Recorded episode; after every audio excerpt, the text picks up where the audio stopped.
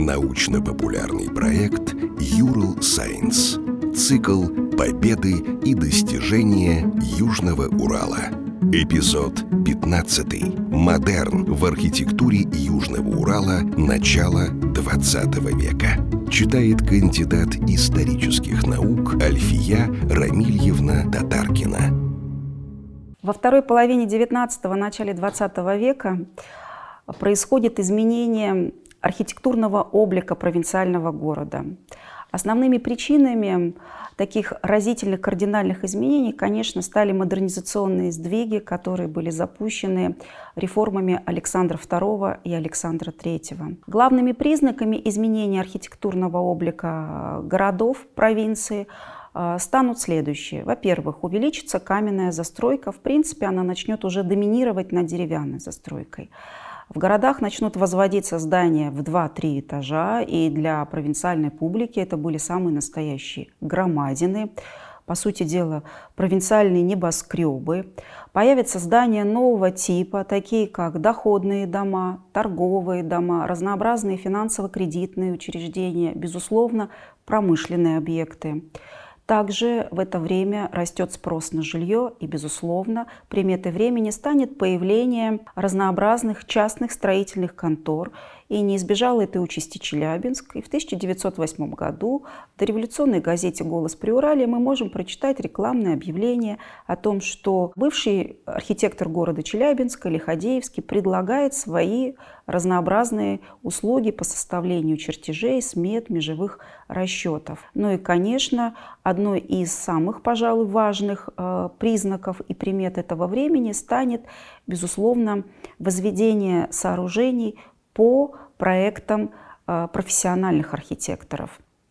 Дело в том, что во второй половине XIX века, как и, собственно, в XVIII веке, провинциальных городах в принципе не работали, э, профессион... Э, не работали профессионалы, а в основном трудились неизвестные строители, подрядчики. Теперь же в город приезжают самые настоящие специалисты своего дела. И для нас это крайне интересно, потому что фактически весь исторический центр Челябинска, Троицка, Шадринска и отчасти Екатеринбурга был возведен по проекту уральского архитектора Аркадия Андреевича Федорова. Мы очень мало знаем о жизни этого человека. Знаем, что он в 1902 году окончил Институт гражданских инженеров в Санкт-Петербурге и с 1908 года работал а, в Челябинске и одновременно выполнял заказы для Троицка. Именно по проекту Федорова в Челябинске появились такие известные нам хорошо знакомые сооружения, как торговый дом Валеева, Авдеева, это ныне магазин «Молодежная мода», это водонапорная башня, это торговый дом братьев Яушевых. И в Троицке, конечно, архитектор построил немало. Причем все эти сооружения были выполнены в новом стиле, стиле модерн. Ну и, безусловно, этот стиль, конечно, требовал знаний технологии возведения, требовал знаний иконографии стиля. Построить подобные проекты, конечно, было под силу только самому настоящему специалисту. Вообще стиль модерн начала 20-го столетия а, был явлением общемировой архитектуры. А, модерн стремился подчеркнуть, с одной стороны, эстетичность, подчеркнуть идею красоты, а с другой стороны это был, безусловно, такой ярко выраженный, технологичный, очень прогрессивный стиль. Не случайно он и называет себя модерном, то есть современным. И э, в провинциальных городах стиль модерн стал по-настоящему первой практикой а, профессиональной архитектуры. Такие сведения мы можем почерпнуть именно из специальной литературы. А, в соответствии со стилистикой модерна мы можем увидеть с вами возведение зданий самого различного типа. Ну, чаще всего это были, конечно, торговые сооружения. И вот остановимся как раз на разборе нескольких подобных э, сооружений. Начнем с вами с торговли. В начале 20-го столетия торговля тоже переживает изменения. Теперь уже из сезонной она становится постоянной, и для этого, безусловно, требуются а, постоянные сооружения, отдельные сооружения. И если раньше в провинциальном городе чаще всего торговые лавочки размещались где-нибудь на нижних этажах зданий, то теперь а, купечество стремится построить отдельное здание, причем высококлассное, оборудованное по последнему слову архитектурной моды и техники. И одним из первых таких интересных проектов стал знаменитый пассаж Яушевых, который был возведен в городе Троицке в начале 20-го столетия.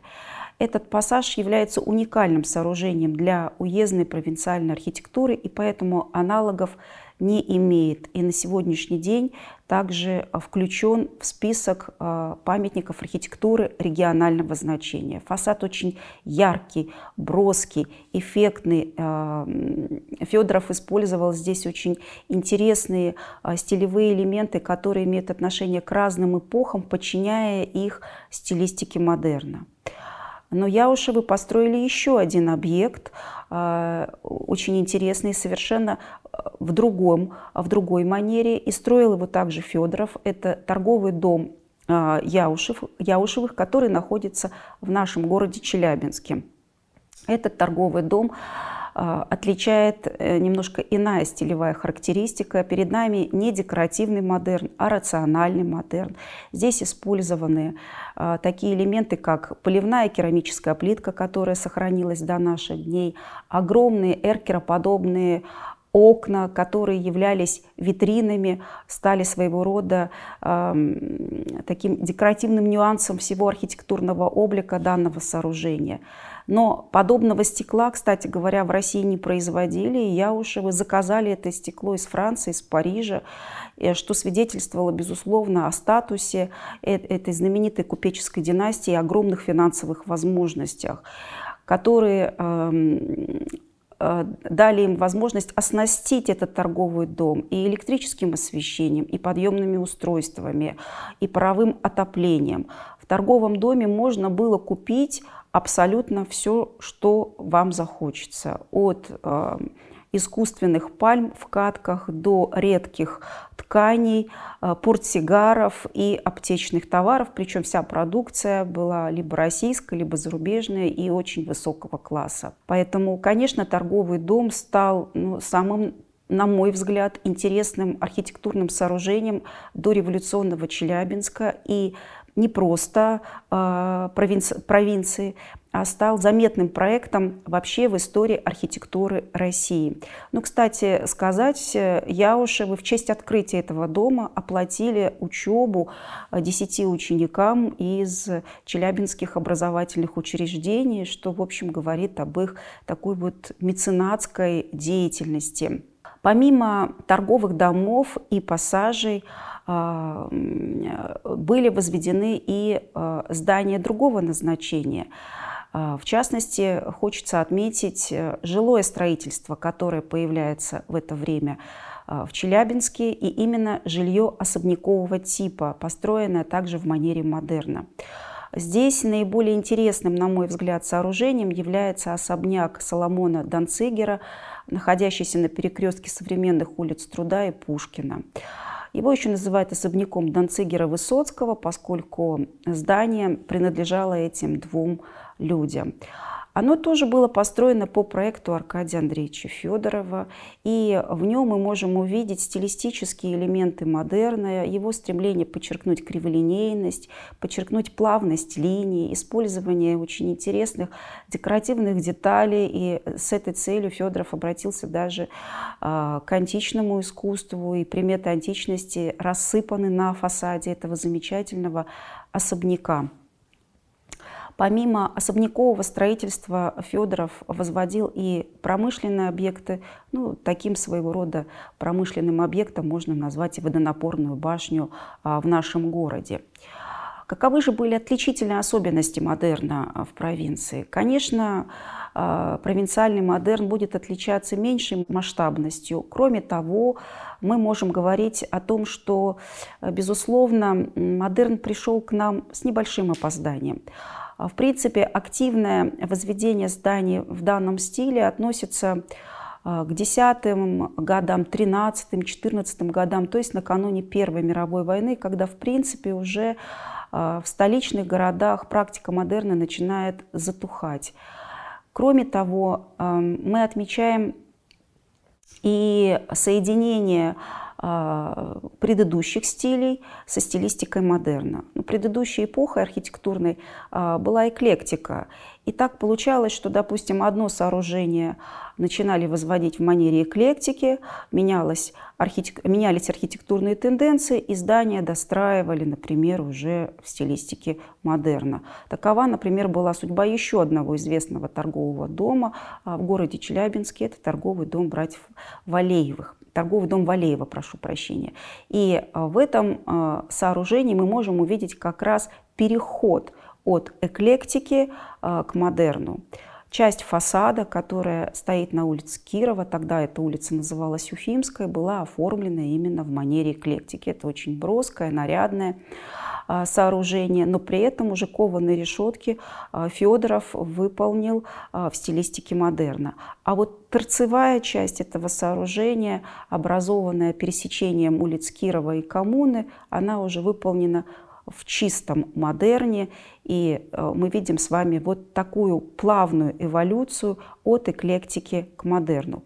В стиле модерн Челябинске будет возведено, возведено достаточно большое количество сооружений. Конечно, обо всех э, мы не сможем упомянуть, но хотелось бы остановиться еще на одном интересном проекте, который э, имеет отношение к городу Троицку. Это строительство биржевой гостиницы купца Башкирова. Вот Челябинск не мог похвастаться гостиничными высококлассными сооружениями, а вот в Троицке такая гостиница была построена также в начале 20-го столетия.